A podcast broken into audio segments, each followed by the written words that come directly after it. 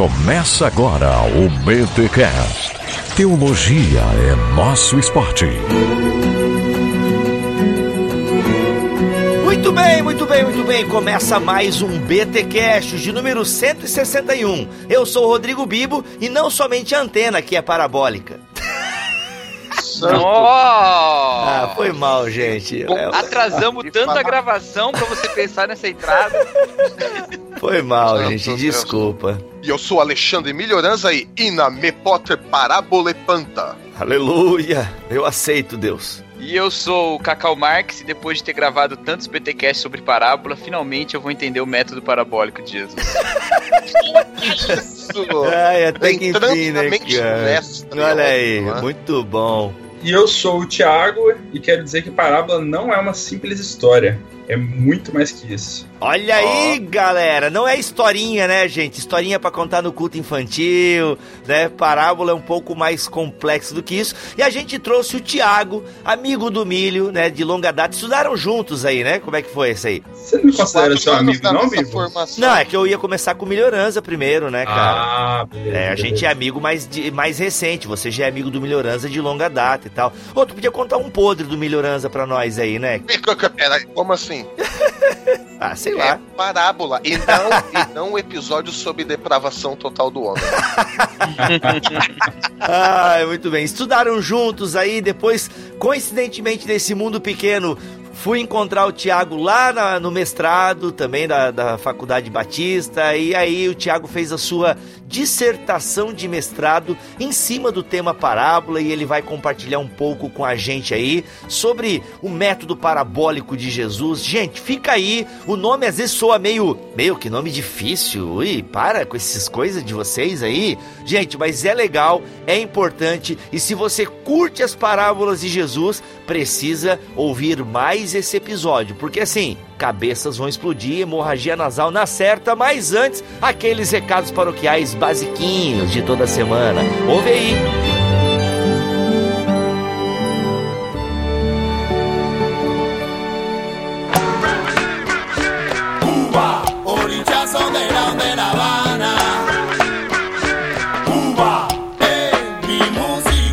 Nos recados paroquiais dessa semana, quero avisá-los que ainda está acontecendo a promoção apocalíptica lá na BT Store, porque o nosso livro Apocalipse agora está por apenas R$17,90 com frete incluso para todo o Brasil. Galera, o Apocalipse agora, uma introdução ao amilenismo, é um livro aqui da BT Books, da galera do Bibotalk. Ele é a reprodução de um dos podcasts mais baixados aqui da nossa plataforma. Ele foi trans transcrito, virou o livro, teve acréscimos, está revisado, diagramação linda, capa linda e é claro, além de você ter uma boa introdução ao amilenismo, você estará ajudando o Ministério Bibotalk, beleza? Tá então a promoção apocalíptica da BT Store. Não pode ser mantenedor, não pode ajudar a gente todo mês? Vai lá, compra o livrinho, rapaz. Vai lá, não custa nada e você vai receber um livro bacaníssimo aí na sua residência que numa sentada você você lê, ok? E também para avisar que o nosso grupo de discussão teológica, tretas e discussões saudáveis, quase sempre, 24 horas por dia, é lá no Telegram. E para você entrar neste grupo, basta você clicar no link que está aqui na descrição deste BTcast. Agora o link está consertado, ele estava errado, foi mal, muita galera reclamando e tal, mas a gente esqueceu de atualizar, sabe como é que é, como é que é, agora tá tudo certo,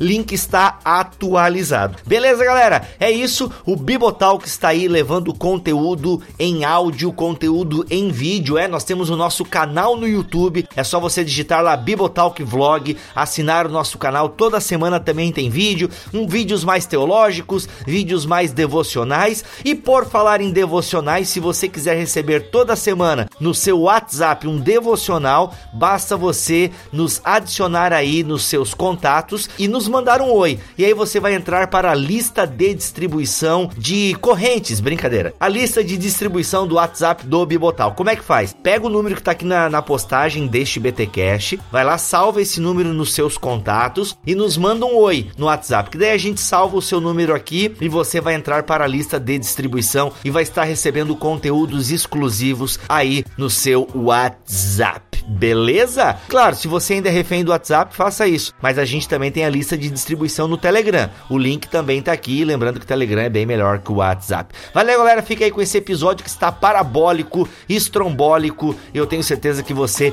vai curtir. Forte abraço. Vamos aí que tá show. Muito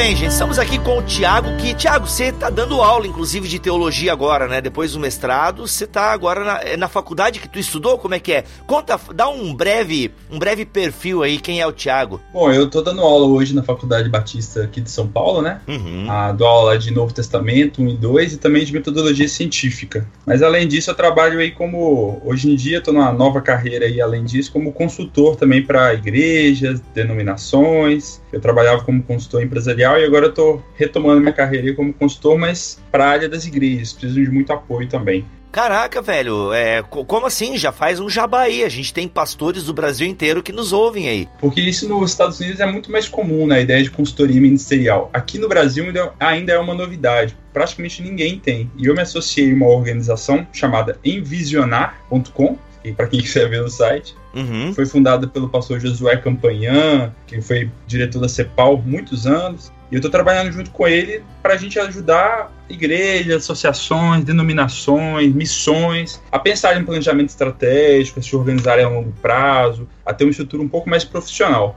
E aí estão descobrindo esse mundo aí.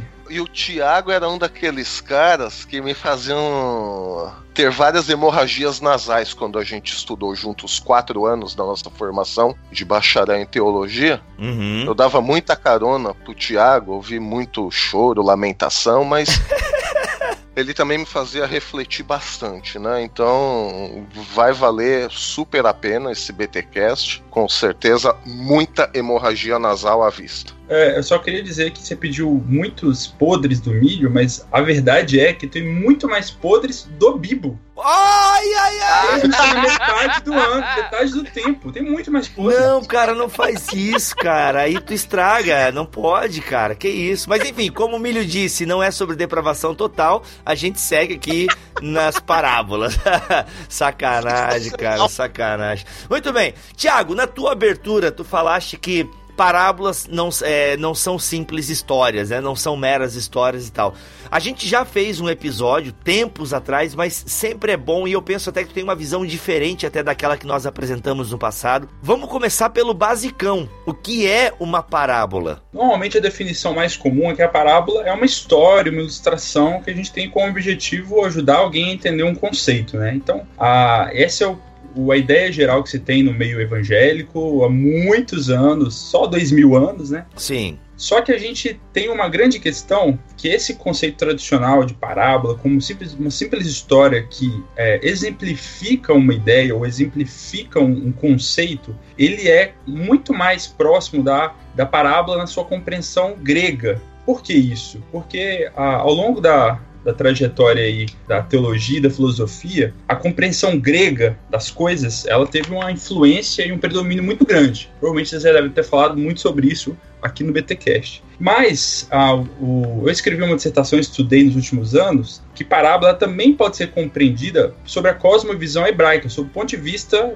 do mundo judeu que Jesus participava, né? E eu posso explicar um pouco mais sobre como seria então parábola sobre essa compreensão hebraica. Sim, só para eu entender, essa definição básica que a gente dá geralmente, ah, parábolas são histórias contadas por Jesus para ensinar princípios do reino de Deus. Digamos, né? São, é uma definição clássica de parábolas. Ela não está errada, né? Ela pode estar incompleta, né? Exatamente, exatamente. O problema é quando a gente limita a parábola a simplesmente um ensino como exemplo, uh, como se fosse uma historinha com uma moral. E ela tem uma potencialidade muito maior do que isso. Vai além de uma metáfora isso, porque imagina assim, né? Que Jesus, ele pega assim as coisas dessa vida, ilustrações, né? Esses exemplos que nós vemos para se dirigir àquelas coisas celestiais, né? Ou seja, falando a linguagem bonita, né?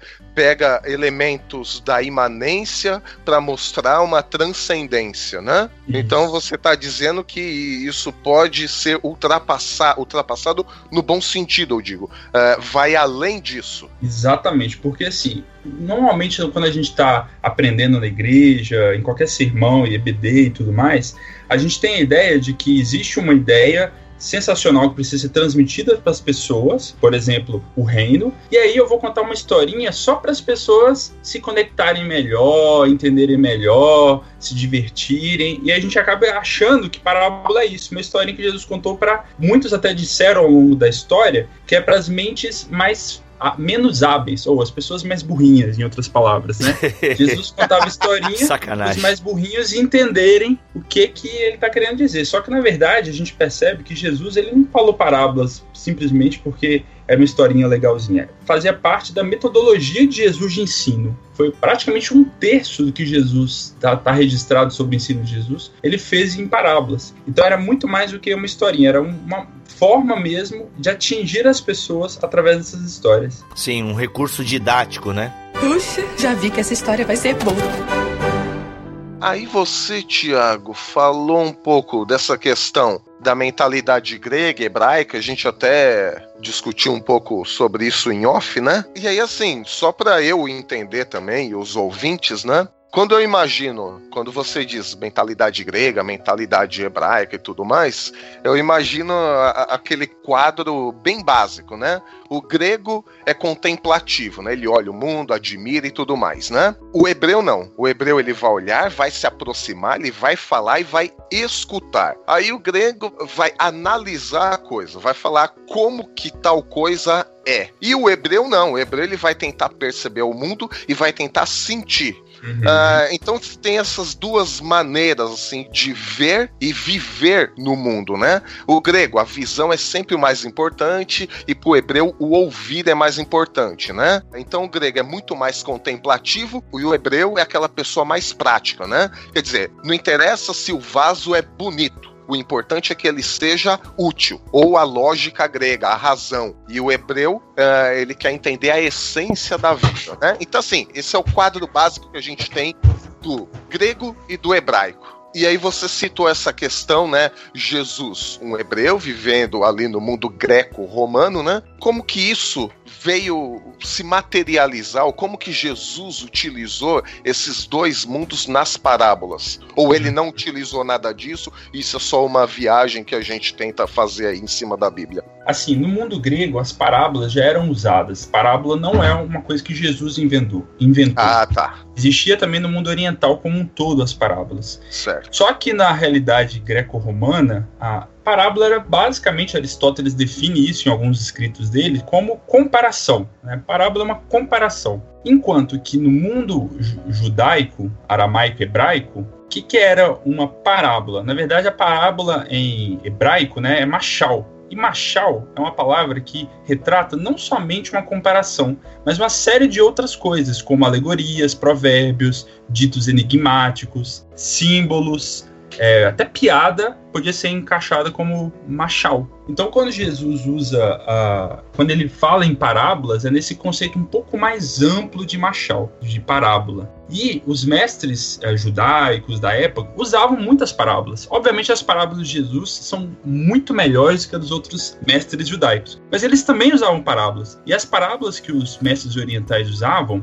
diferentemente dos mestres gregos, eles entendiam a parábola não como uma comparação, mas a parábola como ensino em si. Ou seja, a parábola em si já era o ensino, né? Não era comparação aí sim para o ensino ulterior, o ensino depois. A parábola já continha em si todo o ensino. E isso faz uma mudança sensacional na nossa forma de compreender a parábola. Não é só um veículo. Exatamente. Ela não é só um veículo, ela é o ensino em si. E isso faz a gente perceber que quando Jesus estava contando a parábola, não era que ele em seguida ia fazer uma conceituação do tipo, ah, então, a partir desse exemplo, o reino de Deus é, aí vem uma descrição é, conceitual ocidental do que, que é reino. Não, Jesus simplesmente contava uma história e falava: entendam o reino de Deus com essa história. O problema é de vocês. Pois é, aí até ia te perguntar, Thiago, porque a gente vê é, tem pelo menos acho que dois casos, não lembro agora, em que Jesus ele tem meio que tem que explicar a parábola pra galera, né? Então assim, ele conta, é, pois é, acho que vocês não entenderam direito. Então, eu quis dizer que o grão é a pedra é isso, o caminho é esse. E ele explica só para os discípulos, né? E aí emendando essa, não sei se eu já poderia emendar a pergunta para ti daquele texto clássico de Marcos, onde Jesus fala: "Não, eu falo mesmo para eles não entenderem", né? Não sei se já cabe aqui eu te fazer essa pergunta, né? Tá falando que é um ensino em si. Então eu queria entender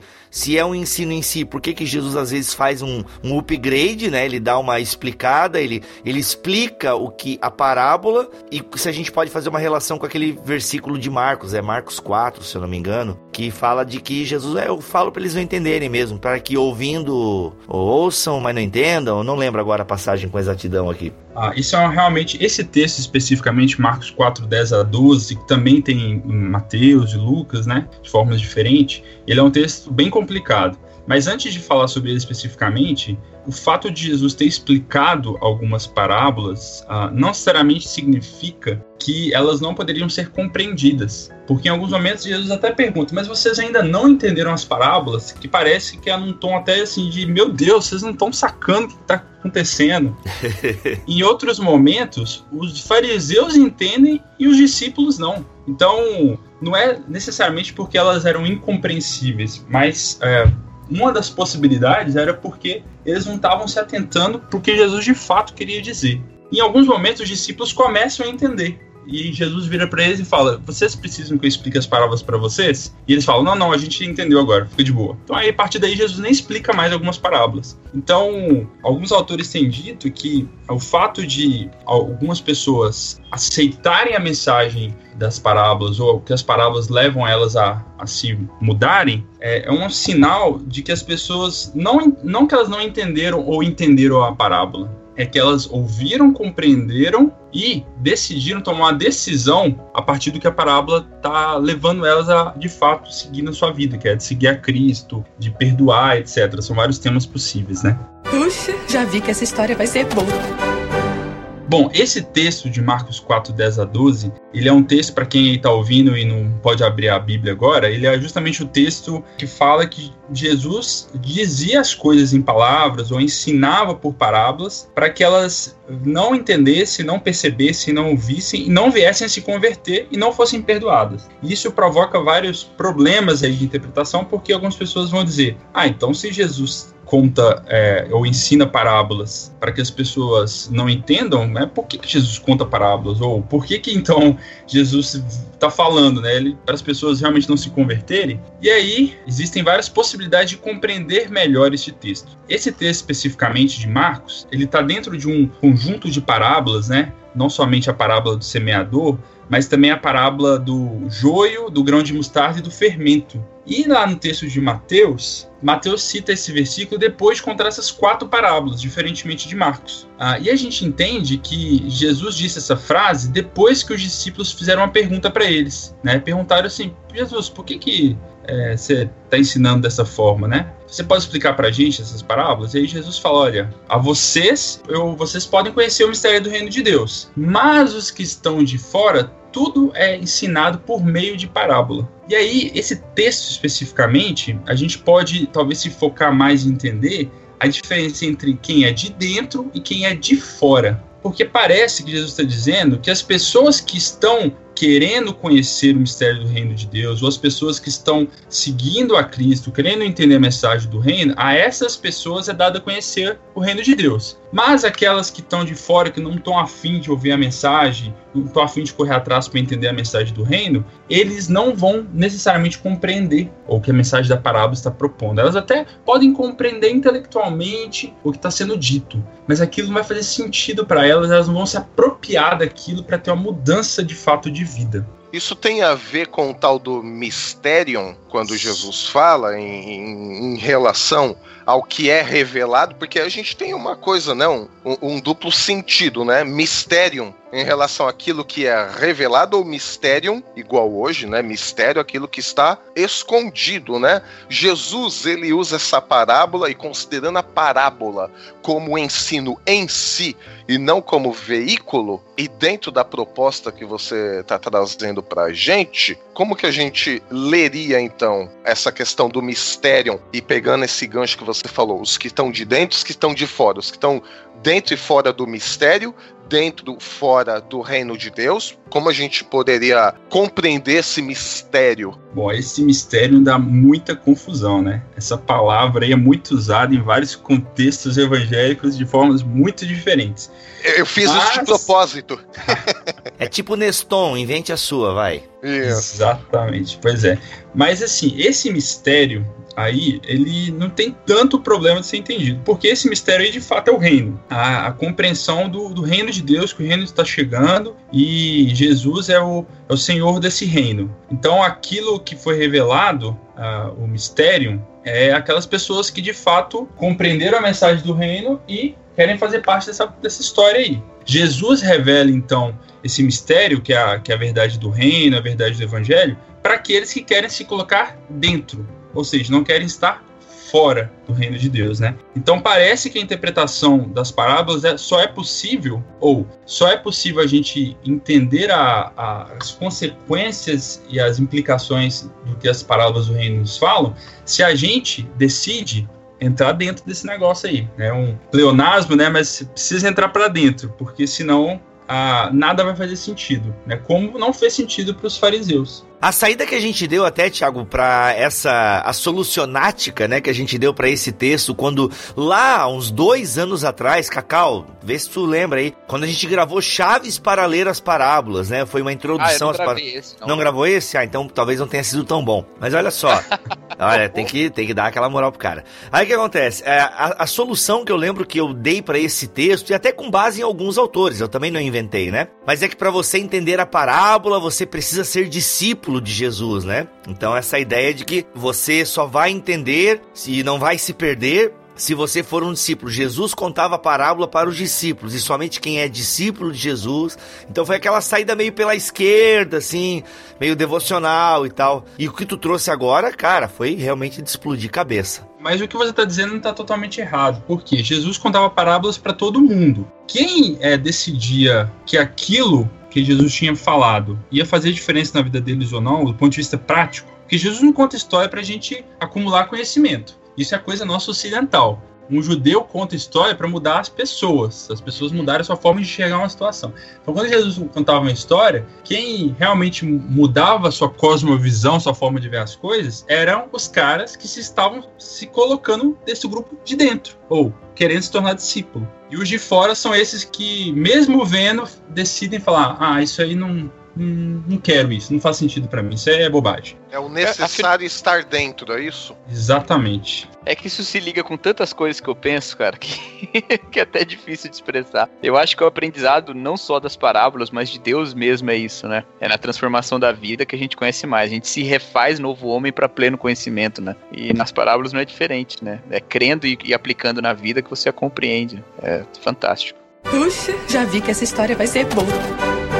Tiago, fazendo essa breve análise de Marcos 4, né? Esse trecho controvertido do mistério e tudo mais, né? Para você chegar nessa conclusão, até na análise da parábola, usando esses elementos hebraicos ao invés do grego, né? Como a gente estava mais acostumado, você pegou algumas, alguns trechos, algumas palavras, alguns conectores nesse texto, né? Que foi inclusive a minha entrada, né, nesse BTcast, né? O Ina, Mepote, Parábola e Panta, né? Como é que você chegou uh, na interpretação, na conclusão, no estudo desse texto, usando essas, pará essas parábolas, ó, essas palavras. E por que elas são tão importantes? Por que eu pergunto isso? A gente às vezes passa em cima de uma palavra e pensa, não, não é tão importante tal, né? Mas você deu uma atenção especial para elas, né? E como a gente está tratando de um texto bíblico, eu gosto, eu imagino que os nossos ouvintes também gostem, né? De conhecer um pouco mais dessas palavras, né? E por que você escolheu elas e que diferença elas fazem nessa sua análise do texto em cima da hebraicidade, que é uma palavra que não existe, da parábola de Jesus. Explica aí pra gente um pouquinho. Bom, o texto lá diz assim, né? A, a vocês é dado conhecer o mistério do reino de Deus, mas aos de fora tudo se ensina por meio de parábolas, para que vendo não vejam, e não ouçam, não entendam, e não se convertam e tudo mais. Qual que é as questões principais das palavras aí no grego que estão descritas? Primeiro, essa, a ideia de parábolas mesmo. Se a gente for entender que a palavra lá, parabolê, né, de fato é a parábola no sentido da história em si, fica um pouco difícil de entender o sentido geral desse versículo. Uh, então eu proponho, com base em vários autores, que a gente uh, uma das traduções possíveis desse, desse texto, né, que é a gente entender essa palavra aí no sentido de enigma, porque quando Jesus está usando a palavra na mente aramaica dele, ele está usando a palavra naquelas várias possibilidades de interpretação. E isso é usado em alguns momentos no Novo Testamento. Então, se a gente entender essa palavra aí como enigma, fica mais de, tranquilo de entender. Seria assim: olha, a vocês é dado conhecer o reino de Deus. Mas aos de fora, tudo que a gente fala, tudo que eu ensino, se transforma em enigma. Ou fica obscuro, porque eles não estão, de fato, querendo entender. Então, essa aí é uma das questões da palavra parábola, que uma, tradução possível é enigma. Uma outra possibilidade também, uma outra palavra que normalmente gera dificuldade é o ina. Ina é o para quê. Então Jesus está falando que só conta em parábolas para que eles não vejam, não entendam, não ouçam, não se convertam. Então muita gente tentou traduzir esse para quê aí, dando um jeitinho do tipo, ah não, então não é para quê. A gente talvez pode usar porque eles não veem. Então, assim, Jesus fala em parábolas porque eles não veem, não é com a intenção de que eles não vejam, é porque eles não veem, não entendem e não mudam de vida. Hum. E isso gera uma problemática porque Mateus usa nesse sentido, Mateus 13, 13. Só que assim. Para toda problemática há uma solucionática. pois é. Deus. E aí a confusão fica um pouco maior porque Mateus parece usar o texto da Septuaginta, que é o texto grego da tradução uh, da, do, do Antigo Testamento. Esse texto ele vem de Isaías, não é uh, Jesus não inventou ele. Jesus está citando um texto de Isaías. Então, só que diferentemente de Mateus, Lucas e Marcos usam o texto do tal do Targum, que é uma leitura totalmente hebraica do Antigo Testamento. Ou seja, trocando em miúdos, a gente está dizendo o seguinte, que é mais provável que Marcos e Lucas tenham utilizado o, a intenção original de Isaías, né, que é o para quê. Jesus de fato disse, olha, eu vou é, dizer essas coisas para que eles não vejam. Uma outra palavra difícil de trabalhar é a tal da mepote, que é, é, parecido com a ina, mas é que é para que não. No finalzinho do versículo 12, 4:12, que Jesus diz assim: Eu vou fazer tudo isso para que eles não sejam perdoados, para que não haja perdão para eles. Mas o problema é que essa palavra para que não também poderia significar a não ser que. Olha a confusão. Hum. Então Jesus fez tudo isso e eles não vão ouvir, não entender, a não ser que eles peçam perdão, a não ser que eles de fato é, se arrependam. E aí muitas pessoas importantes na história aí vão dar esse jeitinho no texto, falar, olha, não, não, isso aqui é a melhor tradução dessa palavra aqui é falar a não ser que. Mas é mais improvável esse uso, porque não é um uso que na época se existia dessa expressão, naquela época e tudo mais. Exegésia brasileira, aquele jeitinho e tal. Exatamente. E uma última palavra aí é o panta, que significa uh, tudo, né, todas e tudo mais. E essa é uma palavra interessante. Jesus fala que só vai ensinar eles, tudo que ele ensina é através de parábolas. Ué, mas aí tem um problema. Jesus não ensinou somente por parábolas, ele, ele teve outros ensinos que não eram por parábolas. Ele pregou sermões, por exemplo, algumas situações ele fazia ações parabólicas, ou seja, ele fazia uma, uma figueira secar para demonstrar um conceito. Então Jesus ensinava de outras formas. Então uma possibilidade é justamente a gente entender o parábolas lá como enigmas. Porque se a gente entender o parábolas do versículo como enigmas, fica mais fácil. Então, Jesus disse que tudo que ele ensinou vai se converter em enigma para as pessoas, porque elas não estão afim de ouvir. Então, a gente, é, traduzindo a palavra por de parábolas para enigma resolve o problema do panta, do tudo aí também. Então, Caraca, resumindo, então isso muda totalmente a nossa interpretação do texto. Muda. E a, a, grande loucura é a seguinte: isso tudo que eu estou falando não é uma coisa que eu inventei. Na verdade, vários autores já propuseram isso, mas as nossas traduções elas ainda não acompanharam essa possibilidade é, hermenêutico, exegética, né, do texto original. Puxa, já vi que essa história vai ser boa. Então, Tiago, você falou um pouquinho aí a respeito da maneira como é compreendida no grego e no hebraico, né? A parábola, e de como no grego é explicitamente uma comparação, né? E no, no hebraico é o ensino em si. Como isso se relaciona com aquelas parábolas em que Jesus fala uh, o reino de Deus é semelhante a? Não é uma comparação também? Só para ficar mais claro esse ponto. Sim, você tem toda razão. Essa é uma fórmula muito comum nas parábolas, né? O reino de Deus é como, é semelhante. A parábola, ela também é uma comparação. A gente não pode dizer que ela não é uma comparação, ela é uma comparação. Só que na nossa compreensão hebraica ou aramaica do uso que Jesus fazia, ele não queria apenas fazer uma comparação, ele queria ir além. Porque se uma comparação ela tem uma limitação na sua ação. Então, assim, se eu comparo, Jesus precisaria falar, falar um, uma ideia para compará-la com uma historinha. Só que Jesus normalmente não conta o conceito antes, ele só conta a história. Uhum. Então ela, a parábola é uma comparação de coisas da nossa realidade com as coisas do, do reino, do céu e tudo mais. Só que ela tem um objetivo a mais do que simplesmente ilustrar uma ideia. Ela tem um, um sentido ou objetivo de fazer as pessoas experimentarem um pouquinho do reino. Não sei se a gente já pode tocar nesse assunto aí, mas é um dos assuntos que a gente poderia falar hoje, né? Uhum. A, a parábola ela tem um objetivo maior, que é levar as pessoas a experimentar o que é esse reino. E quando Jesus construía a sua, sua parábola, a gente pode perceber que ele tinha um método. Não era simplesmente uma história sem muito fundamento. Não, ele fazia um esquema muito, muito claro de se perceber. Tanto que é entendido isso pelos estudiosos como um método parabólico de Jesus. Jesus tinha um método de contar a história. Ele normalmente ele contava a história trazendo uma ideia que as pessoas não faziam a menor ideia do que, que ele ia comparar depois. E para ilustrar isso, eu vou contar uma parábola que não é de Jesus. A parábola que muita gente conhece, que é a parábola da, da cordeira, que está lá no Antigo Testamento. Que é aquela história que ah, Davi tinha pecado, com Batseba, matado Urias, e aí Deus manda Natan ir falar com ele. E Natan chega lá, e ao invés de chegar para Davi e falar, Davi, você pecou, cara, você vai se ferrar. Não, se ele chegasse falando isso, talvez ele, ele ia tomar uma na cara, né?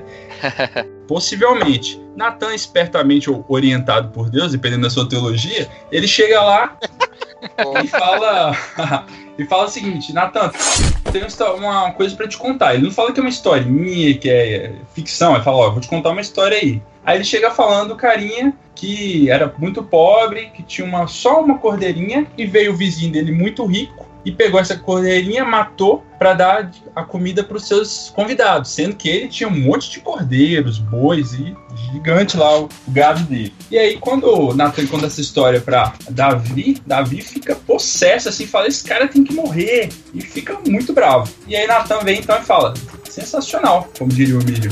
Sensacional. Esse cara então é você. Turn down for what? What? Já tocou a musiquinha do Turn down for what, né, cara? E aí Davi, ele fica assim, sem saber o que fazer. Por quê? Ele já tinha dado a condenação. Ele já tinha sentido na pele a dor do, do carinha ele não podia falar, ah, não, no meu caso é diferente, não sei o que e tal. Não, ele falou, acabou, eu realmente eu me autocondenei. Ele não tinha saído, não tinha escapatória. É, ele, claro, ele não, foi um, não foi uma história que passou de pai para filho, é, um, uma lenda, um mito. Não, é, é, era algo real, verdadeiro, não é? Exatamente. Ele sentiu na pele a dor do outro. Ah, que, aliás, é bem hebraico, né? Como a gente conversou Exatamente. no começo desse episódio, né? O hebraico, ele se aproxima da vida, ele fala, ele escuta o mundo, ele entra, ele sente, ele que é a essência da coisa, diferente do grego, que é mais contemplativo né? Então faz Exatamente. sentido realmente, né? Não é uma história para você comparar. Havia um porquinho que não, não, é, é uma aconteceu. Você experienciar Sim. a dor do outro e depois aplicar isso à sua vida. É. Ou a isso dor, ou o sentimento aconteceu. que for. Perfeito. Isso aconteceu. Isso é chamado por um estudioso como efeito parábola. Né, que a pessoa ouve uma história sem entender que aquilo se aplica a ela, ela vai e ela é forçada em algum momento a ter que tomar uma decisão. E aí, quando ela toma uma decisão, tipo Jesus falou, quem que é o seu próximo na parábola do bom samaritano? Aí quando o cara decide, vem Jesus espertamente e faz uma ponte. Fala, então essa situação é igual a essa aqui, ó. Aí a pessoa, ela já tomou uma decisão, ela não pode mais voltar atrás. Ela fala, putz, caramba. Cara, chega a ser divino isso, né? Total. Você acha, Tiago, que essa outra visão a respeito do que são as parábolas e a gente se livrar um pouco dessa interpretação mais grega da parábola tem uma, uma influência no nosso púlpito na hora de nós pregarmos sobre as parábolas? É, eu tô puxando sardinha pro lado pastoral aqui, mas eu tô muito interessado. Sem dúvida nenhuma. Porque, assim, quando. Não somente pelo fato da gente usar as parábolas ou estudá-las com um olhar diferente, mas principalmente para a gente aprender com o jeito de Jesus de ensinar. Jesus é o maior mestre da história. Por que, que a gente não aprende com ele? Eu não conheço nenhuma faculdade de teologia que tenha uma, uma disciplina de vamos aprender com o método de ensino de Jesus. Mestrado em Jesus. Não, a é. gente tem disciplina de homilética, por exemplo, né? Tem que fazer uma mensagem sensacional. Mas a gente não aprende com como Jesus pregava. Olha que é. loucura. Podia fazer um, uma disciplina homilética crística, né? Pra gente. É, homilética crítica não, né? Crística. Crística. Crística. Sensacional. E além disso, a gente pode também fazer um esquema que não é uma coisa tão fácil, mas também não é tão difícil, que é de aprender com o jeito de Jesus e replicar o que ele fez. Por que não? Uhum. A gente pode aprender com o método parabólico de Jesus e hoje, no século XXI, fazer novas histórias é, ou construir novas histórias, ou é, aprender novas histórias uh, que tem essa mesma lógica para ensinar conceitos do reino de Deus.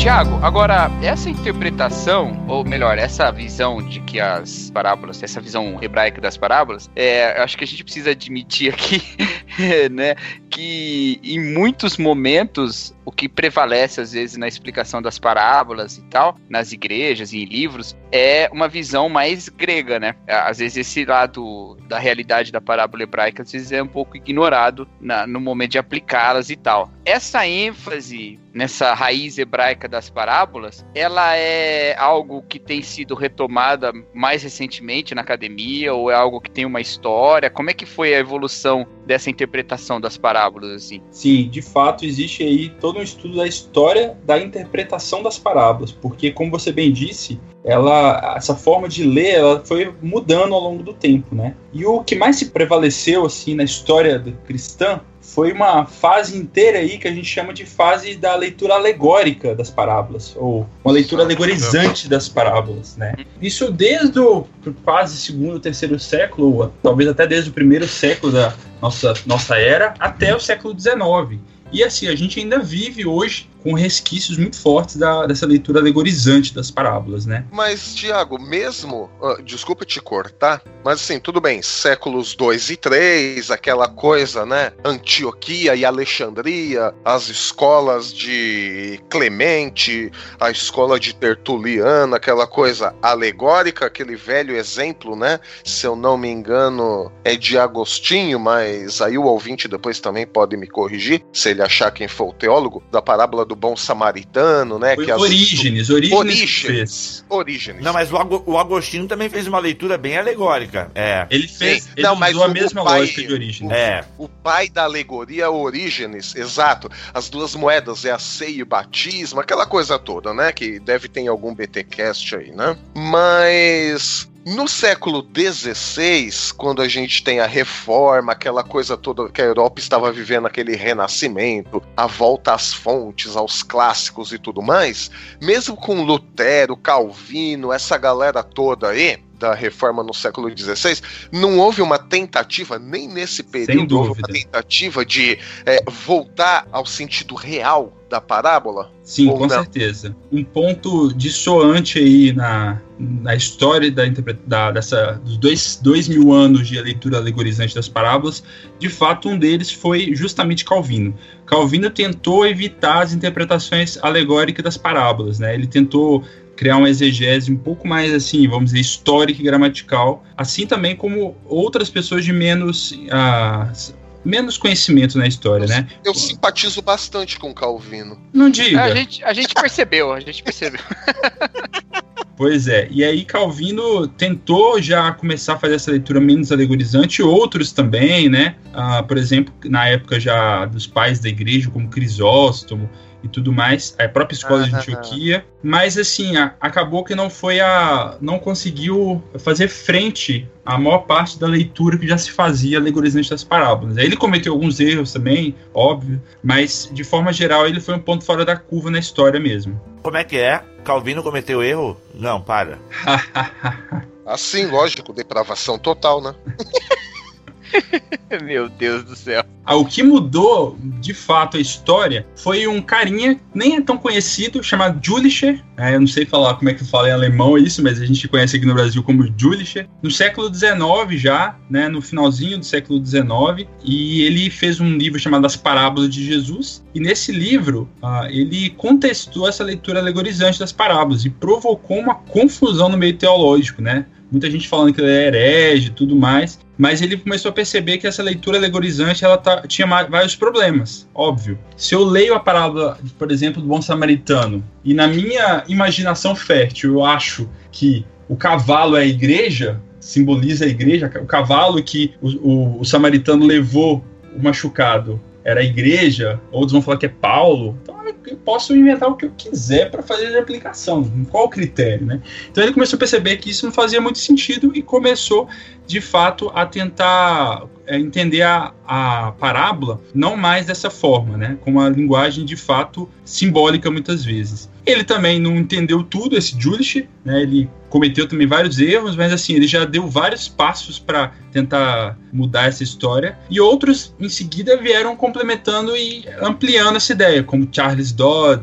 Joaquim Jeremias, já no século agora, século 20 já. E hoje a gente tem uh, principalmente na, na última, nos últimos 50 anos, a gente tem dezenas e dezenas de autores que estão compreendendo a parábola, então, com outras nuances, como, por exemplo, a parábola como a ficção poética, como literatura, né, como algo realmente até teatral. Alguns autores escreveram como é que Jesus usou elementos teatrais, na, teatrais para aquela época, obviamente, né, na compreensão da parábola. Então, hoje a compreensão do método parabólico de Jesus está bem mais ampla e bem mais é, complexa, né, dando para a gente entender melhor como é que Jesus ensinava as pessoas. Puxa, já vi que essa história vai ser boa. Tiago, até fazendo um link com o que tu falaste lá atrás no episódio, tu citou o termo, né, a expressão atitude parabólica, não lembro agora com exatidão, atividade parabólica, expressão... Método parabólico de Método, Jesus. é, até a gente tava discutindo aqui no, no, no, no inbox, no inbox não, no off-topic, como seria o título do episódio, e tu falaste também já durante esse episódio como um método, né, que, que é esse método parabólico? O que, que é uma ação parabólica? Para a gente entender, já que parábola é esse enigma, né? Se a gente for entender a partir do texto lá de Marcos, o que, que é então uma atitude parabólica? E eu queria que tu fizesse na definição, tu considerasse também o Antigo Testamento, porque pelo pouco que eu já li sobre isso, eu sei que uma atitude, uma atividade ou uma ação parabólica não é uma, algo exclusivo de Jesus, né? Ela é um conceito que também tem seus exemplos no Antigo Testamento. Então, queria que tu desse um, um ampassant aí, viu, Milho? Ampassant, tô aprendendo, hein? Ampassant. Um ampassant. Sobre esse, essa questão aí de ação parabólica e tal. Ou, e aí, propriamente, depois falar do método parabólico de Jesus. Assim, então, a, o texto lá de Marcos 4.10 é que parábola uma possibilidade boa de interpretar aquela palavra como enigma. Não significa que toda parábola é um enigma entendeu? Ah, naquele, naquele texto especificamente é um enigma. Mas a gente observando o formato de Jesus de ensino, a gente pode dizer sim que ele era um contador de histórias assim sensacional que ele fazia seu processo de contação de histórias, como a gente chama hoje no Brasil, né? Uh, de com um formato, com um método claro assim que ele que ele seguia em várias parábolas dele. Né? Hoje em dia, inclusive, está fazendo muito sucesso um conceito chamado storytelling, ou traduzindo, contação de histórias. Mas no meio corporativo, o storytelling tem feito muito sucesso. Ah, a gente tem que fazer apresentações comerciais de marketing com storytelling, contando histórias, envolvendo as pessoas. E eu fui estudar um pouco storytelling e percebi que praticamente tudo que se propõe no storytelling é basicamente o que Jesus fazia. Era o método parabólico de Jesus. A gente só tá pegando uma coisa que Jesus fazia e dando uma cara meio moderna para ela, né? Esse é o meu Deus. Aleluia. Mas o produto de Jesus era melhor, né? Com certeza. Com certeza. Então, assim, a, a, Jesus ele tinha um método de contar histórias, né? Ou método de contar parábolas, em que a parábola, então, é a própria mensagem. E, além disso, além de trazer uma mensagem nessa história, esse método de contar a história fazia duas coisas primordiais. Uma é que ela gerava experiência. Ou, e você, se quiser, pode falar experiência religiosa, tudo mais. E, além disso, é uma Jesus contava a história de um jeito que levava as pessoas necessariamente ao final da história a tomarem um partido, a tomarem uma decisão no final da história. Jesus não contava a história para as pessoas aprenderem um conteúdo intelectual, mas para elas decidirem algo. Né? É o sai elas... do muro. Exatamente não tinha como ficar em cima do muro diante de uma parábola de Jesus. Você sempre tinha que escolher um lado. E a gente, mesmo que a gente não perceba, a gente toma um lado quando a gente lê a história de Jesus. Então, quando as pessoas ouviam as histórias de Jesus, e obviamente para elas era muito mais intenso aquilo, porque Jesus usava características da época que para elas falavam muito mais do que para a gente hoje, para elas, elas realmente sentiam aquilo com uma força, com uma vivacidade e intensidade muito maior. Quando, por exemplo, você conta a história de que um filho é, abandonou o pai ainda vivo, isso provavelmente deixou os caras assim. Como que alguém fez isso? Quem que é esse cara, né? E Jesus não começava contando história falando que era mentira. Talvez algumas pessoas até acreditavam que a história aconteceu mesmo. Né? E para eles aquilo falava muito forte, né? E hoje tem uns, uns caras que contam pra gente um pouco mais de como é que é esse sentimento original dos primeiros leitores, né? Uma das indicações de leitura que eu dou é um livro chamado As Parábolas de Lucas, né, do Kenneth Bailey, que é um livro muito de muito sucesso, era Vida Nova. É um dos que a gente usa, né, para fazer a série Parábola. Isso. E vende, né? E vende na BT Store. Só pra né, falar. Ah, então ótimo, então ótimo. Olha isso. Negócio, hein? Storytelling no BTcast. Olha aí. E aí esse é, o Kenneth Bailey ele conta um pouco como é que os primeiros leitores é, entendiam essa reação. Inclusive vai ser um livro novo agora do Kenneth Bailey pela Vida Nova esse mês, que é um pouco dessas origens do, dos primeiros leitores. O livro é até antigo, mas que a Vida Nova vai publicar agora. Puxa, já vi que essa história vai ser boa. Bom, então a gente percebe que a estrutura da narrativa que Jesus construía e criava levava as pessoas a avaliar a própria vida delas. Quando Jesus conta uma história, as pessoas ah, tinham que fazer uma comparação entre a situação que Jesus demonstrou, construiu, descreveu e a sua própria vida. E isso provocava uma empatia, uma conexão muito grande. Jesus, então, ele fazia pelo menos três coisas, né? Ele falava a narrativa, aplicava para a vida das pessoas e cobrava, né, entre aspas, ou era natural que as pessoas tivessem uma resposta em relação a essa parábola. Hoje a gente lê a parábola às vezes sem essa força. A gente lê a parábola como uma história, uma ficção que Jesus criou, mas Jesus ele queria muito mais do que contar uma história. Ele queria fazer as pessoas saírem de onde elas estavam e ir para um novo momento. E nada mais ótimo para fazer isso do que uma boa história, né? O ser humano, ao longo aí da história do ser humano, o que a gente pode perceber que prende a atenção dele é uma boa história. E uma boa história que mexe então com valores, com,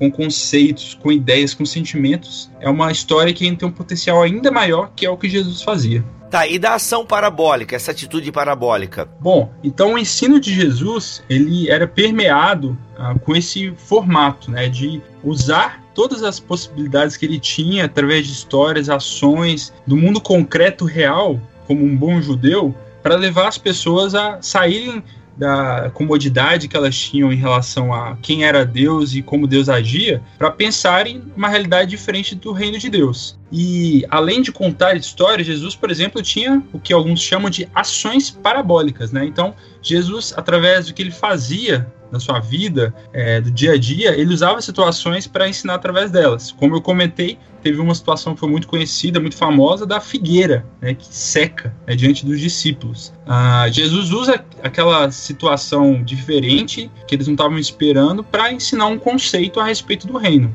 E a ação parabólica pode ser também entendida como várias coisas no Antigo Testamento, que os profetas faziam, né? Como uh, Isaías ficar pelado, Osés casar com uma prostituta e tudo mais, para levar as pessoas a, a quebrarem a sua forma natural de enxergar uma situação, serem confrontadas com aquilo e fazerem uma relação com suas próprias vidas. Então, Jesus era um cara ah, muito experiencial, diferentemente de nós cristãos do século 21, que somos muito racionais, lógicos, né? Jesus era um cara que usava assim conceitos e ideias, mas ele ensinava tudo com base em muita experiência, levar as pessoas de fato sentirem. Não que a gente tem que, com isso, significa que a gente só pode aprender a verdade do reino através de emoções e sentimentos, mas a gente precisa de fato entender que só a emoção sozinha é ruim e só o conceito em si é, também é ruim. A gente precisa misturar tudo isso aí. Puxa, já vi que essa história vai ser boa. Bom, então também, mais uma vez, a parte prática caindo nos meu colo aqui. é que tu é o pastor, né, cara? Se bem que o milho também tá pastorando agora. o, o milho é pastor também. É verdade, é verdade. Mas, assim, é muito interessante tudo isso e é até meio difícil ouvir, porque às vezes a gente se pega caindo em, em, caminhos de interpretação que não são os melhores, né? A gente vai percebendo isso. É, agora, você falou um pouquinho, Thiago, lá no início, quando eu fiz uma pergunta, você falou sobre a gente aprender com o método de Jesus, né? De explicar e tal, e de criar essa, esse, essas emoções, esse sentimento, né? Essa, essa percepção do reino e tudo mais. Como você acha que a gente pode usar isso na igreja para além também da questão das crianças, das maneiras da gente, eu digo para a igreja toda, né, da, da forma como claro, Jesus claro. falava. Bom, eu acho que tem duas formas principais. Uma delas é a gente entender melhor o texto bíblico, tentando fazer uma leitura não tão religiosa quanto a gente faz às vezes, né? Olhar para o texto tentando compreender essa, esse método de ensino de Jesus. Isso vai nos fazer perceber qual o sentimento que Jesus queria que as pessoas tivessem. Isso vai nos ajudar bastante a, a entender a intensidade do que Jesus queria explicar e vai nos fazer repensar o uso que a gente faz dessas parábolas no, no ensino da igreja, nas mensagens e tudo mais. Ah, então, assim, compreender o método de Jesus vai mudar o nosso olhar sobre ele, né, sobre ela, sobre as parábolas. Uma segunda coisa que é um pouco nova, tem pouca gente que faz isso, é a gente pensar, uh, aprender como Jesus conta parábolas, o método dele, e também usar o mesmo método de Jesus. Uh, uma das possibilidades é a gente escrever hoje, onde no século 21, onde estamos, histórias como Jesus fez para também ensinar as pessoas as verdades do reino. Claro que a gente está falando que vai substituir as palavras de Jesus, deixá-las de lado, nada disso. Mas a gente pode criar novas histórias para as pessoas da nossa realidade de hoje,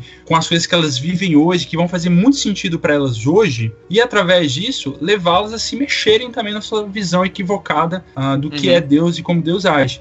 E algumas pessoas têm feito isso hoje, inclusive, né? Uh, uhum. Tem um cara da alemão chamado George Baldler que infelizmente já morreu, ele tem até um livro chamado A Figura de Jesus nas Parábolas, que ele, ele construiu nas últimas décadas um, novas histórias para crianças do ensino público da Alemanha. Então, ele construiu histórias para mostrar as verdades do reino. E é muito interessante que eu até tentei aplicar esse método dele. Ele no livro dele descreve passo a passo de como ele fez e tudo mais.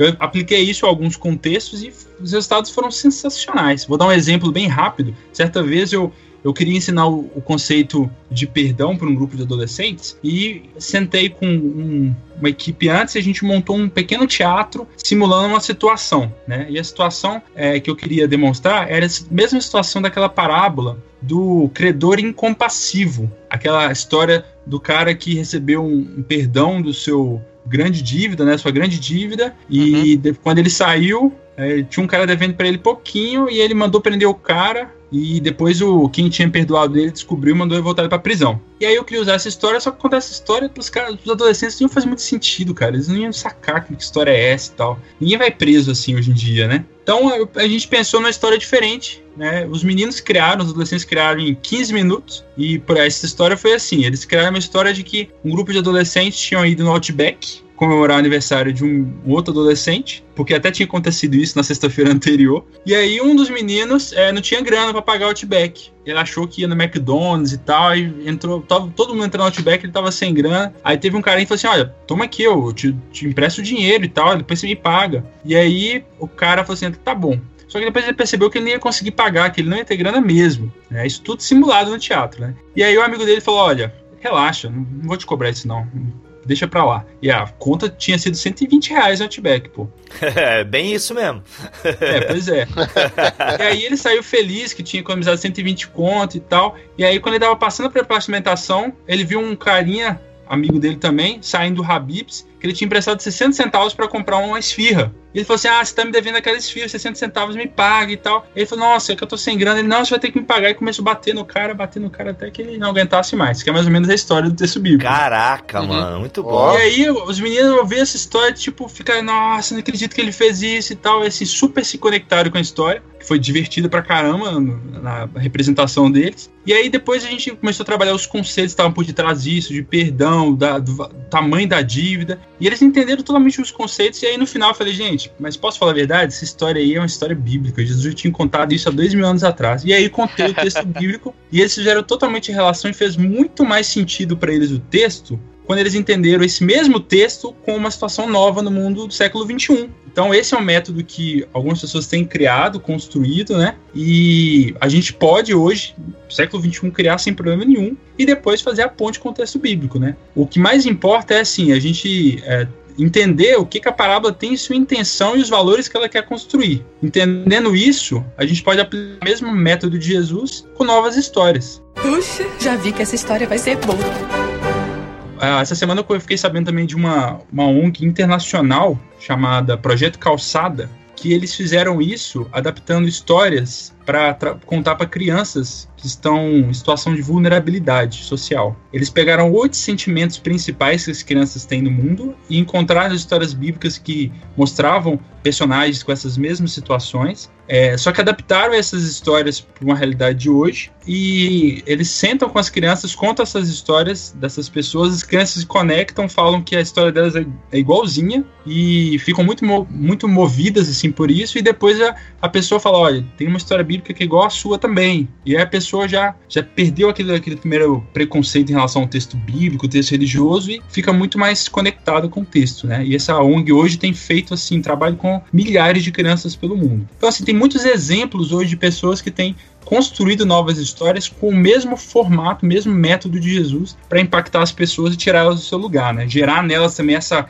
essa experiência e a vontade de, de tomar uma decisão é, bem prática no final da história. E até nesse sentido, ah, sem entrar agora em juízo de valor, se é bom ou não, é, ou podemos entrar, vocês que sabem, né? Mas até a, a, própria linguagem cinematográfica é um grande recurso que nós temos hoje em dia, né? E assim, eu não gosto da maioria dos filmes cristãos, assim, denominados cristãos. Mas eu também não acho um lixo, assim, acho que às vezes o pessoal pega um pouco pesado. O, o Cacau mesmo ama Deus não está morto, né? E aí... Nossa, é... velho! Nem me fala! Mas enfim, eu não quero discutir isso agora. Não, mas só para dizer que é uma tentativa, né? Talvez nem sempre vai acertar e tal, mas é uma grande tentativa de você também contar uma história com um princípio, né, do reino de Deus e, e levar a pessoa a uma tomada de atitude e tal. Até não sei onde a gente estava comentando, acho que foi no grupo do Bibotalk do Telegram. Ah, mas a pessoa não vai mudar vendo só um vídeo. Acho que alguém até estava questionando isso. Não, ninguém vai mudar porque viu um vídeo, porque ouviu uma história, mas pode mudar, por que não? Pode ser o início de uma mudança, o início de uma nova jornada né? Aí a gente não pode negar o efeito, né, que uma boa história, seja ela contada através, né, do, do né, da, da, somente da fala, seja através da, do desenho, seja através do audiovisual e tal, tudo junto num, num filme, num curta. Então a gente tem uma riqueza também agora de, né, de possibilidades de levar essas ações parabólicas de maneira mais efetiva, que é incrível, cara, é incrível. Sim, sem dúvida. Eu ouvi uma palestra é, ano passado do Robert McNee, que ele é um cara que é considerado aí o pai do storytelling de Hollywood, né? Assim, os filmes que ele fez o, o roteiro e os alunos dele ganhou mais de 60 Oscars e tudo mais. E o livro dele, a, a palestra dele, todo o conteúdo que ele passa, se você fizer uma análise fria, você vai falar, cara, na boa, esse cara leu como Jesus contava histórias. Porque ele usa conceitos para contar histórias que são muito parecidos com os métodos orientais, né? Apresentar um personagem, depois levar esse personagem a ter que enfrentar uma situação é, que ele vai ter que tomar uma decisão, papá. assim, tudo que ele descreve de como deve ser contada uma boa história, que é o que fundamentou as histórias de Hollywood desde a década de 60, 70, são conceitos que a gente pode fazer uma aplicação direta com o método parabólico de Jesus. Então, concordo totalmente aí que o cinema é uma forma de poder mexer, né? E também que a gente pode usar os conceitos de Jesus para fazer isso. Né? Senhores, mais alguma pergunta para o nosso convidado? Como é que é? Não, como eu disse, o Tiago causa hemorragias nasais.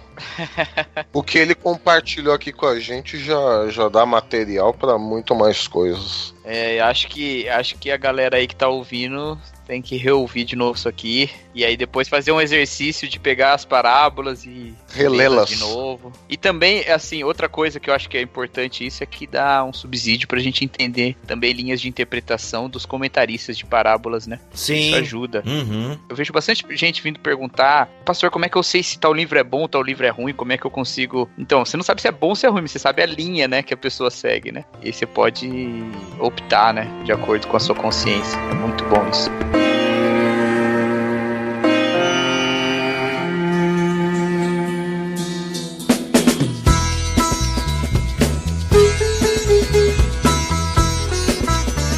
Pessoal, vamos caminhando para o final. A dissertação do Tiago, né, onde nós aqui é, pautamos esse papo e tal, ela ainda não está disponível em forma de artigo, mas aguardem, a BT Books já acabou aqui de comprar os direitos autorais, né?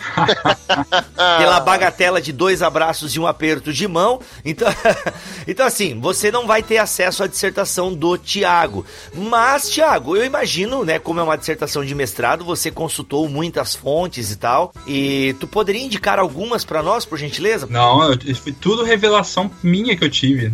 Não consultei ninguém. Não consultei ninguém. É, foi tudo assim, ex nihilo, né? Um conteúdo ex nihilo. Totalmente, totalmente. Sim, ok. mas assim, mas eu, eu, tive que validar as minhas ideias com alguns caras. Isso, ok, ah, isso, muito bom.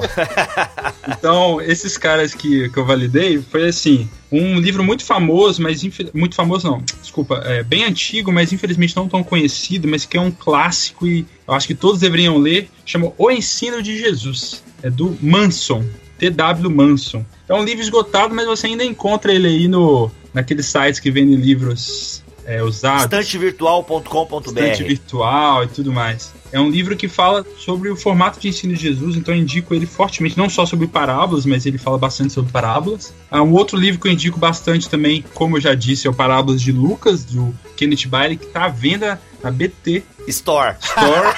o Thiago é muito bom, cara, ele aprende rápido. e tem um outro livro também que eu indico muito, que chama A Figura de Jesus nas Parábolas, do George Baldler, editora Santuário, né, bem o nosso nosso mundo aí evangélico, não, mas ah, você também consegue encontrar ele na estante virtual. Tu conhece, Thiago? Chegou um que a gente consulta aqui também, é, eu particularmente, né, gosto até dele, que é As Parábolas de Jesus do Snodgrass. Esse é um livro muito bom. É um livro novo, né, foi publicado em 2009, assim, mas ele é um livro que tem uma base, é, a introdução dele é bem grande, que explica um pouco o que é parábolas. Uhum. Então eu indico bastante esse livro, a leitura que ele faz é histórica, gramatical. Então é uma, uma ótima ótima, uma ótima pedida aí, vale a pena. Ele faz muitas referências com outros textos, né? Tanto judaicos quanto gregos. É muito legal, né? Legal, gente. Muito bom. Tiago, só te agradecer, cara. Muito obrigado por ter vindo aqui no BT Cash. Tá abrindo um pouco mais as nossas mentes aí. E tenho certeza que esse vai entrar pro hall daqueles que a galera, pô,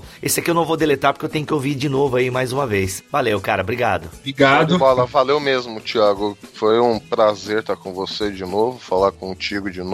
Valeu aí pelo esclarecimento que você nos deu aí das parábolas. Eu que agradeço, foi um prazer estar com vocês. Pena que não pude contar alguns dos podres do milho e do Bibo. Tô muito tentado a fazer isso. Mas quem sabe uma próxima oportunidade aí tem esse, esse direito. No episódio sobre depravação total, a gente te chama de novo. E, e a gente não ia ter nenhum pra contar do Thiago, né? Pensa num homem libado, né? Em quem não há Olha dolo. só. Olha aí. É, Pastor Cacau, dê-nos a benção, então, despede-nos em mais um BTcast. Que a graça do nosso Senhor Jesus Cristo, o amor de Deus o Pai, a comunhão e a consolação do Espírito Santo estejam com todos e com toda a igreja de Cristo espalhada pela face da terra, hoje e para sempre. Amém. Amém. Amém. amém. Se não se retratar, irá para a Inquisição. Eu recebi uma carta. Você renega o que escreveu? Você vai se retratar ou não?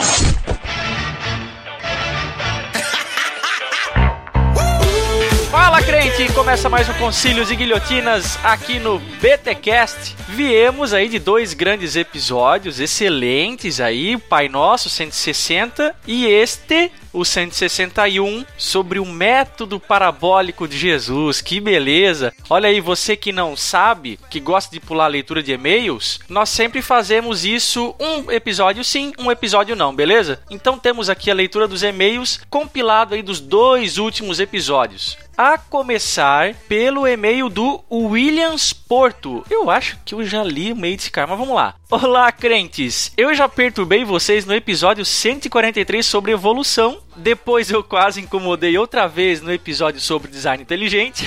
mas depois eu vi que meu comentário estava ficando muito grande e poderia dar treta.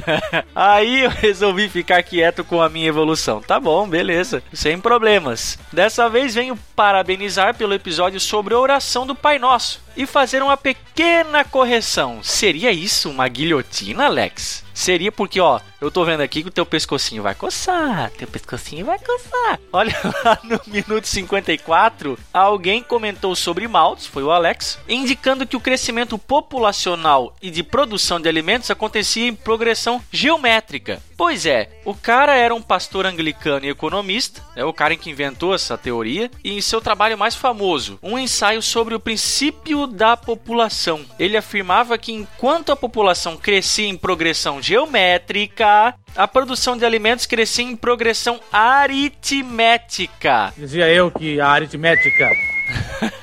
Ou seja, não teria comida para todo mundo. Isso, inclusive, trouxe um problema para o seu trabalho enquanto pastor, pois ele acreditava que guerras, doenças e vícios eram meios de controle populacional. Olha aí que interessante. Por outro lado, tinha que orar por curas e aconselhar pessoas sobre seus vícios. Mas aí é outra história. Aí ele coloca um PS aqui: Darwin e Wallace leram esse trabalho de Malthus e fecharam a teoria evolutiva com base na ideia de que o ambiente seleciona organismos de diversas formas. Nesse caso, a limitação de recurso alimentar. Caramba, olha aí, Williams, que e-mail excelente, hein? E Alex, cara, não vai ter jeito, velho. Não vai ter jeito. Que tu deu uma pataquada lá, então, lá no episódio 160. E Carrasco, então, solta a corda aí, né?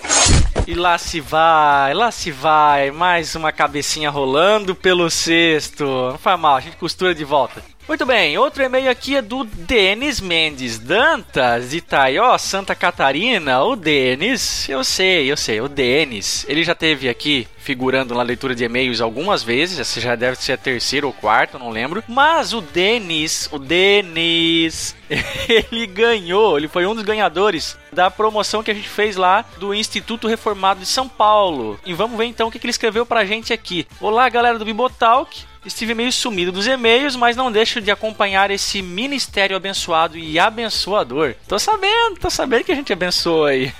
Estou aqui para agradecer vocês não só pelo material que vocês têm produzido, que é de qualidade excepcional, mas também pelo empenho que podemos perceber para que o conteúdo continue sendo semanal. Eu que o diga, Denis. Chicote nas minhas costas para editar os episódios aí para sair em dia.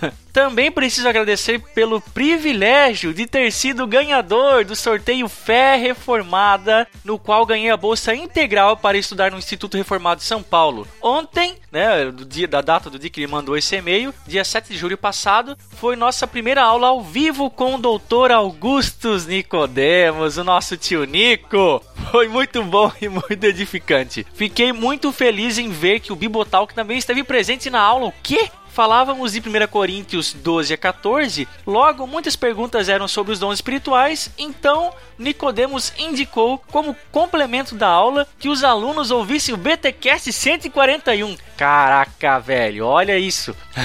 Me senti em casa quando notei que muitos colegas da turma já são ouvintes. Pode parecer meio pretencioso da minha parte, mas por ser mantenedor há mais de um ano e acompanhar o ministério há quase três anos, acabo me sentindo um pouco parte da equipe também. E observar a valorização desse ministério por parte de um dos grandes nomes da teologia nacional, na minha opinião, foi bem gratificante. Cara, que legal, muito bom. Era isso, muito obrigado a todos vocês da família Bibotalk. Tenho certeza de que vou sugar ao máximo os conhecimentos desse curso para poder aplicar no reino de Deus através da minha igreja local, para a honra e glória do nosso Senhor Jesus Cristo. Grande abraço, valeu, Denis, abração, cara. Muito bem, nosso último e-mail aqui é do Gabriel Moura Marinho. Um abraço pro meu pai, seu Marinho, que não escuta o BTcast, infelizmente, né? Mas beijo, paizão. Meu pai se chama Marinho, tá?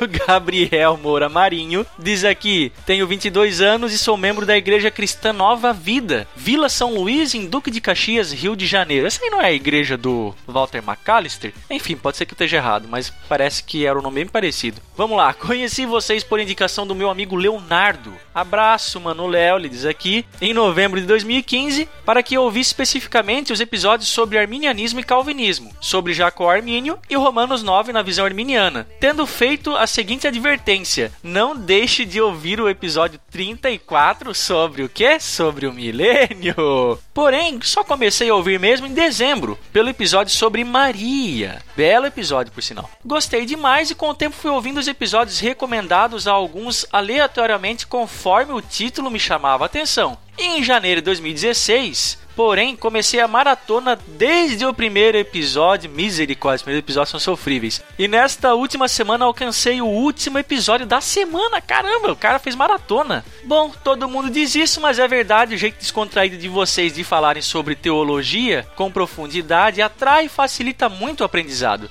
Enfim, os episódios mais marcantes para mim foram o 57, a Bíblia e as Leis, com Mauro Meister, o 75, Nossa Brasilidade, com Marcos Almeida, o 72, A Evolução do Pensamento de Agostinho, com o Tiago Titilo, e o 155 sobre ecumenismo. Eu acabei influenciando meu pai, minha irmã e minha linda namorada, a Clarinha, que agora também são ouvintes do BTcast. Um abraço pro pai, pra irmã e pra Clarinha do Gabriel, tá bom? Gostaria de agradecê-los pela dedicação ofertada a esse ministério que abençoa muitas vidas. Que Deus abençoe cada um de vocês, conserve-os em humildade e faça crescer o alcance do Bibotalk. Um grande abraço a todos em Cristo, Gabriel. Valeu, Gabriel. Cara, a gente gosta demais quando o pessoal aí vem dizendo pra gente que fez maratona, que virou mantenedor, como o Denis agora há pouco. Gente, continuem mandando seus e-mails e também mande os seus efeitos BTcast. Não sabe do que eu tô falando? Olha só o que o Luiz, o Felipe, o Everton e o André, todo mundo junto aí, mandou pra gente.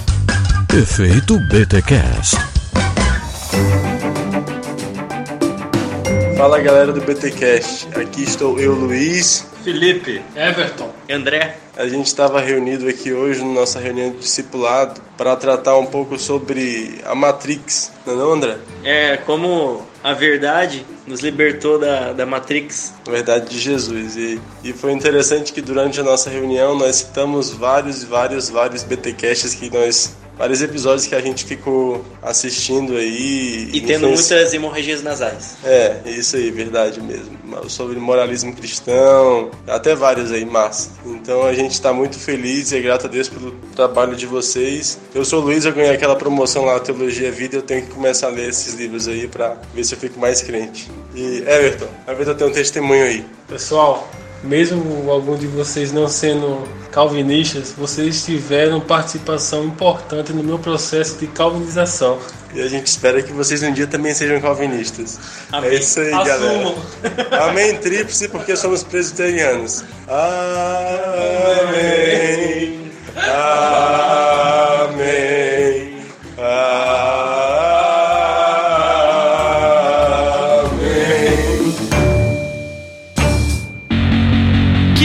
Beleza, obrigado aí, rapaziada. Você que também quer mandar o seu efeito BTcast, aquele áudio de no máximo 1 minuto e 30 segundos, com uma qualidade razoável, tá? Sem muito barulho, sem muito chiado no fundo. Você pode fazer de duas formas: gravar aí no seu celular e mandar para o nosso grupo de distribuição do Bibotalk, ok? Essa é uma forma. Ou você pode também mandar para o nosso e-mail, o podcast@bibotalk.com. último, mas não menos importante, estamos nas redes sociais. Estamos no Facebook, Twitter, Instagram, Telegram. Já falei aqui do nosso grupo de distribuição do WhatsApp. O link para todos eles estarão aqui na postagem desse BTcast. É só ir lá, beleza? Bem como, bem como o link para os nossos perfis pessoais. Tem o meu, o do Bibo, da Glória, o do Milho e do Alex. Também estamos aí. Você pode se comunicar conosco. E não esquece de dar aquela passadinha lá no nosso canal no YouTube. Gente, assina o nosso canal. Você vai encontrar muito conteúdo bom lá. Você que está só acostumado aí a ouvir o podcast, tem muita coisa boa lá no www.youtube.com/bibotalkvlog. Tem BT Vlog, tem BT Papo, tem solos bibos, tem muita coisa boa lá. Assine o nosso canal, curta os nossos vídeos e compartilhe eles. Eu vejo muita gente, eu vejo muita gente que só vê os nossos vídeos, só ouve os nossos episódios, mas não passa pra frente, pô. Vocês têm que compartilhar isso nas redes sociais, senão não, não dá certo.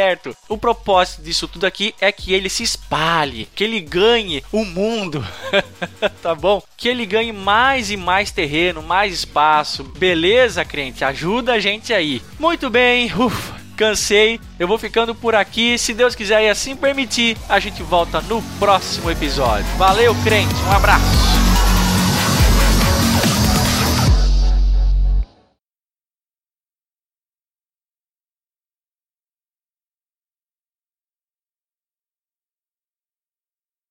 Usou os correios, pagou uma bala e o livro não vale tudo isso, não.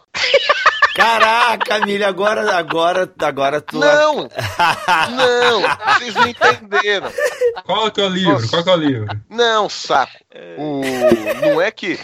Eu não falei pra depreciar. Eu falei que o livro em si Não é não, tão caro. vale 170. É, então posso puxar uma pergunta do ponto 2 aqui? Eu tô aqui, tá, gente? Vamos lá, vamos lá. Tô, eu tô com Ah. vocês aqui. Oi. Eu dei uma saidinha, aquela mijada. Foi mal.